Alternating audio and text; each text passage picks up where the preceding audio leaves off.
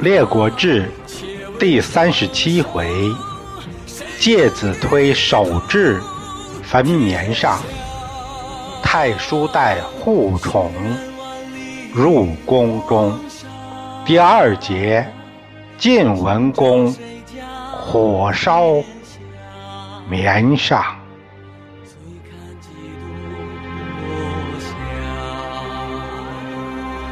泪洒谁家铠甲？你兵我马，女子写信，修我兵家。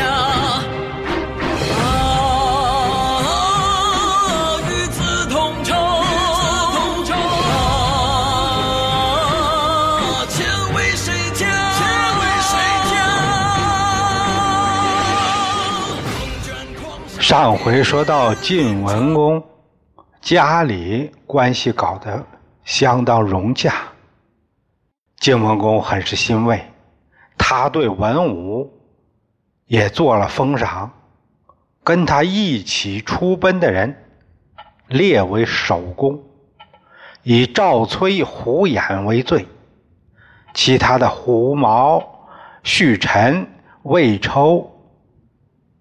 胡一孤，还有这个先镇、滇籍，啊，这些都次一等。送款者，送款者啊，就是暗通重耳起事的这些人，这属于第二等，以栾枝、细秦为罪，其他的市侩。周之乔、孙伯鸠、齐满这些人，第三等是影响的，啊，细不扬、韩简为首，像梁幽弥、家谱图、细起、先灭、屠基这些人，哎，没有采地的次第，有采地的一封一封啊，就是增加土地。另外，他特别拿出白璧五双赐予胡衍。哎，上次我在和尚不是发誓啊，把你那个白璧寄河神了吗？这回给你五双，以此为报。这大方不小气。再有就是论得清这事儿。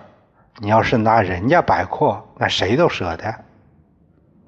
他又想起了自家自己的老爷胡突冤死，于是，在晋阳的马鞍山立庙，所以后人又把这个山叫胡突山。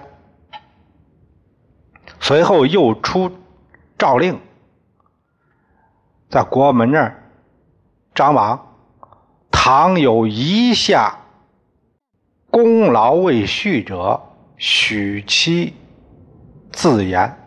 那就是说，我要是哪个没有封道的，那自己来报名。小臣胡叔，他感觉很委屈。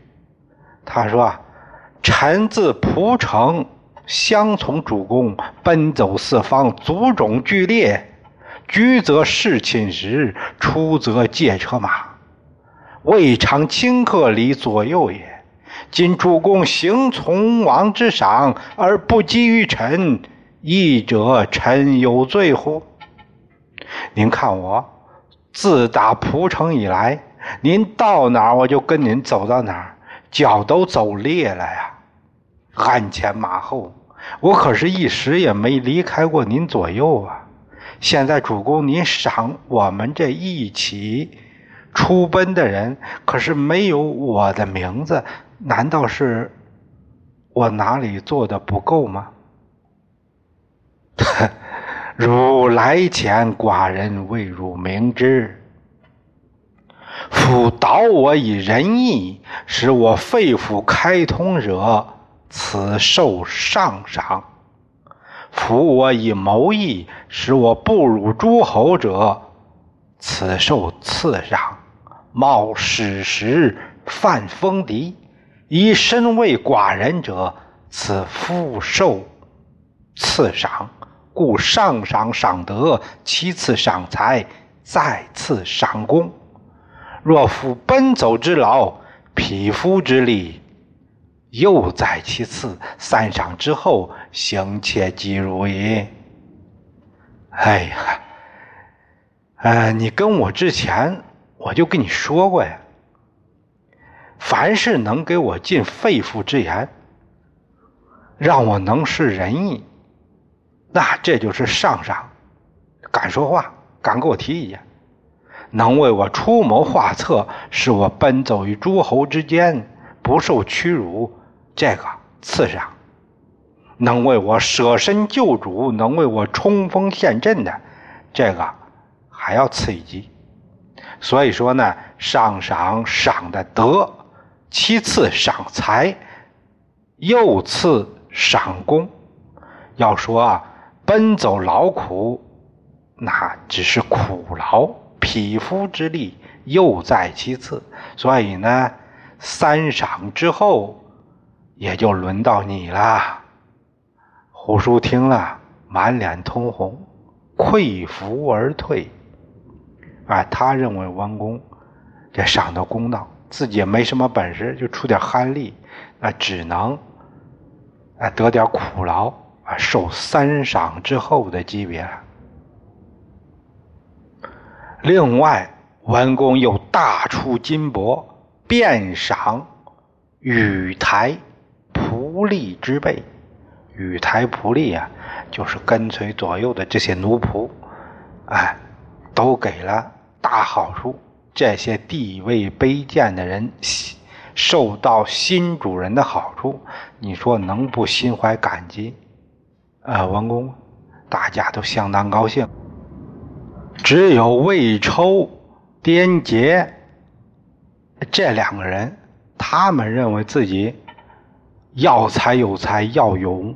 有勇，赵崔胡言，那都是耍嘴皮子，有什么用啊？以辞令为事，功劳却在我们之上，所以呢，他有点不服，有些牢骚。文公呢，念他们有功，啊，也不计较，就当不知道。介子推本来也是和文公一起出奔的逃亡政客。他这个人呢，为人捐介无比。捐介性格耿直，不愿意同流合污啊。这种，当初文公渡黄河的时候，他不是听那个胡衍有鞠躬的意图吗？就打那儿就看不上胡衍了，心里想：我怎么能和这种人一起共事呢？于是他随班朝贺一次以后，再也不去了，托病在家，甘守清贫，亲自打草鞋卖，维持生计，侍奉老母。晋侯大会群臣，论功行赏，哎，这一忙就把这个子推啊给忙忘了。介子推有个邻居，他看到介子推不在受赏之列。就气不忿儿，这不是国门之上有诏令吗？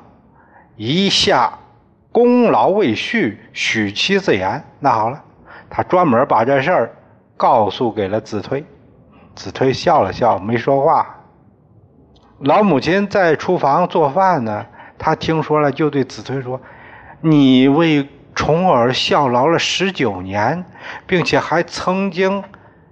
割自己的肉救军，劳苦不小啊！现在你为什么不去请赏呢？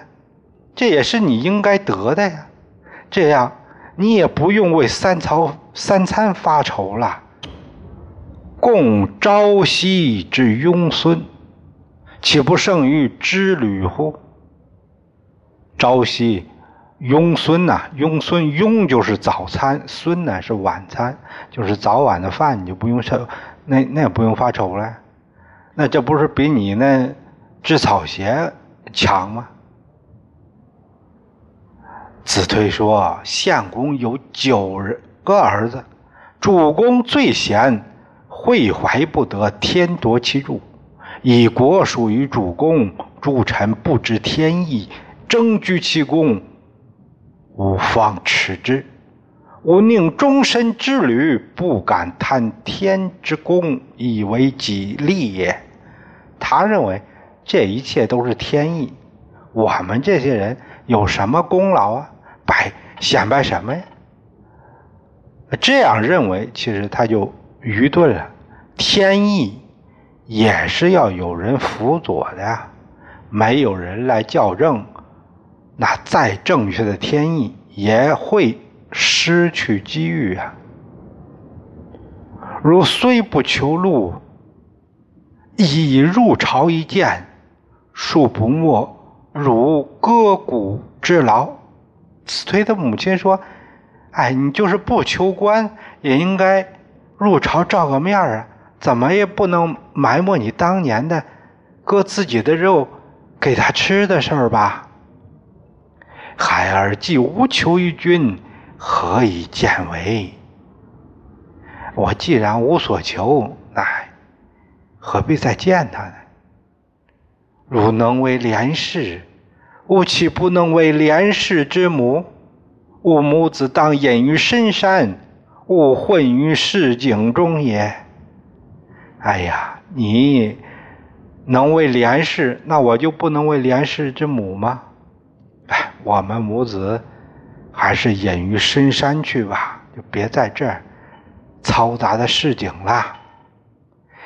孩儿素爱绵上高山深谷，今当归此。哎呀，母亲，我一直向往绵上，那儿山高深谷，是个好地方。那咱们现在就走吧。于是介子推背起老母，去了绵上。揭鲁于深谷之中，草衣木食，就打算过一辈子了。邻居都不清楚介子推母子去哪儿了，只有谢章知道他上了绵上，他就写了一篇文章，把这个文章记在了朝门那儿。等文公一上朝，近臣发现这封信，就。砖就转给了文公，文公打开一看，上面写着“有龙皎皎，背负其所，树蛇从之，周流天下。龙击伐时，一蛇割骨，龙返于原，安其壤土。树蛇入穴，皆有宁语。一蛇无穴，毫于中也。”文公览毕，大惊：“此子推之怨辞也！哎呀，这不是子推在抱怨我吗？当年寡人途经魏国没吃的，子推割骨已尽，割大腿肉给我吃。现在大赏功臣，却单单把他给忘了。哎呀，真是罪过罪过呀！寡人之过何辞？哎呀，这你说呀？”哎，都是我的错。于是他让人去请介子推，派去的人回报介子推不知去向。文公又让人把那邻居都给带来，问他们说：“你们哪个知道介子推的下落？我封他为官。”谢章就说：“那文书不是介子推写的，是我看不惯，我代他写的。”介子推耻于为官，他背着老母避于绵上了。小人是怕他功被泯没，才写了这封信。嘿，你要是不写这信呢，我差点忘了子推的功了。文公拜谢章为下大夫，当天就驾车由谢章为向导前往绵上寻找子推。只见峰峦叠叠，草树萋萋，流水潺潺，行云片片，林鸟群藻，山谷应声，但并没能找到子推的踪迹。这正是此只在此山中云深不知处啊。手下人又找来几个山民，大家也都不清楚，只说啊，数天前有个人背着一个老妇人，曾经路过这儿，就在这儿停留喝了一些水，后来再也没见过。晋文公就在山下住下，让人四处寻找，找了好几天也没消息。晋文公啊，有点窝火。嘿，这个子推呀，什么事儿就这么不能原谅我呢？嗯，他是个孝道的人，要是放火烧山，那一定会背着老母跑出来。从亡之日，众人皆有功劳，去督子推哉？今子推隐身邀军，逗留车驾。须费时日，待其避火而出，臣当休之。魏抽啊，哎，直脾气，他就说：“和主公一起出奔的人多了，就你自己吗？啊，你现在又藏猫猫，啊，和主公耍性子，为这事儿浪费多少时间呢？等火把它烧出来，你看我怎么去说他。”于是，晋文公命军士在山前山后周围放火，火烈风猛啊，燃烧数里，大火烧了三天，也没能看到介子推出来。终于在火后有一个地方看到子推与母亲抱在一起，死于枯柳之下。军士把寻得的骸骨报与文公，王公一看，他哭了。哎呀，子推呀，哎，我害了你呀！他命人把子推葬于绵山之下，并立祠祀之，就是专门立祠堂祭祀。环山一带的田地都做祀田，祀田是啥？种这个田的农夫。就负责祭祀，相当于工资了，并且改绵山为界山，以提醒自己曾犯的错误。要说起来啊，晋文公也没大错，他只是应酬的事儿太多，把自己身边的人给忽略了。介子推最胡言，啊，误会了。胡言借晋文公摒弃破盆烂罐那个事儿，提醒文公别忘了本，别忘了来之不易的现在。晋文公所表示的，也不只是说只对胡眼一个人好。从后面的封赏来看，那不是随意乱封的，是有条件的，有标准的，够哪个标准就封哪个层次的赏。介子推。有点太迷信天命论，认为一切早有定数，不是什么左右呃人的什么功劳这样的思想呢？其实呢，就会放纵一些君王为所欲为，毫无顾忌。所以说啊，子推这人性格上不健全，有点小性，爱闹点小情绪。后世就在棉上。立了个县，叫介休，意思是说介子推休息于此。火烧绵上这天，正是三月初五，清明前一天。国人为了追思子推，纪念他，因为是死于火，所以呢，这天就不再生火。吃冷食一个月，后来慢慢的改为三天，这一个月时间太长了。直到明朝的时候，也就是在冯梦龙那个时代，太原、上党、西河、雁门这些呃地方，还有每年冬至后的一百零五日，就是准备干粮。用冷水就着吃。这一天不生火，叫禁火，也叫禁烟，因为这一天是清明前一天，就被称为寒食节。我记得有个电视剧啊，就是蒋介石败走台湾这一天呢，就是孙子哭闹，一问才知道这天是寒食节。那寒食节呢，就是没动烟火，纪念就是过这个寒食节，就是没动烟火。小孩子受不了，哎，吃不到哎好吃的了，就哭闹了。蒋公当时把这个孙子抱起来说：“嘿，是爷爷不好，是爷爷不好。现在咱们就去吃东西。看来这个节日啊是很受重视的。到民国的时候也在呃过这个节。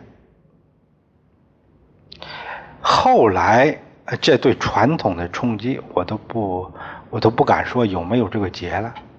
但愿还有吧。当年。”还有这一天，家家插柳在门口的风俗，就是以招子推之魂；要么就是设野祭、焚纸钱，就是为了纪念子推。晋文公当政以后，内外政策都做了调整。举善任能，实行和谐社会，减少严酷刑罚管制，减轻赋税，重视通商，搞好国际关系，啊，扶弱济贫，国家经济得到了恢复，人民生活生产得到了改善。周襄王派太宰周公孔，还有内史舒兴。赐文公以侯伯之命。哎，周氏这个动作相当于就是合法性的政权了。文公也是后代来使。书兴回来向周襄王汇报工作，他就没少说晋文公的好话。在这里呢，就算没白送。书兴说啊：“晋侯必薄诸侯，不可不善也。您可要高看一眼呐。”于是周襄王把宝就压在了晋这边，原先的那个拐棍齐国就不要了。当时呢，郑文公。臣服于楚国，他和楚国的关系走得相相当近，和中原各诸侯国呢，那就关系就紧张。他还恃强凌弱，他现在身份不得了，他是楚成王的妹夫，又是楚成王的岳父，这什么辈儿啊？哎，也也搞不清谁丢人。反正啊，郑文公狐借虎威。嚣张的不得了，华国的华伯，哎，这个华国他是一个伯爵，华伯呢和魏国的关系好，他是抱魏国大腿的，哎，郑文公就很生气，你华国认魏国做大哥，那我呢？于是他举师伐华。机关长风金戈铁马，韶华易逝，落尽多少残花？且问苍生。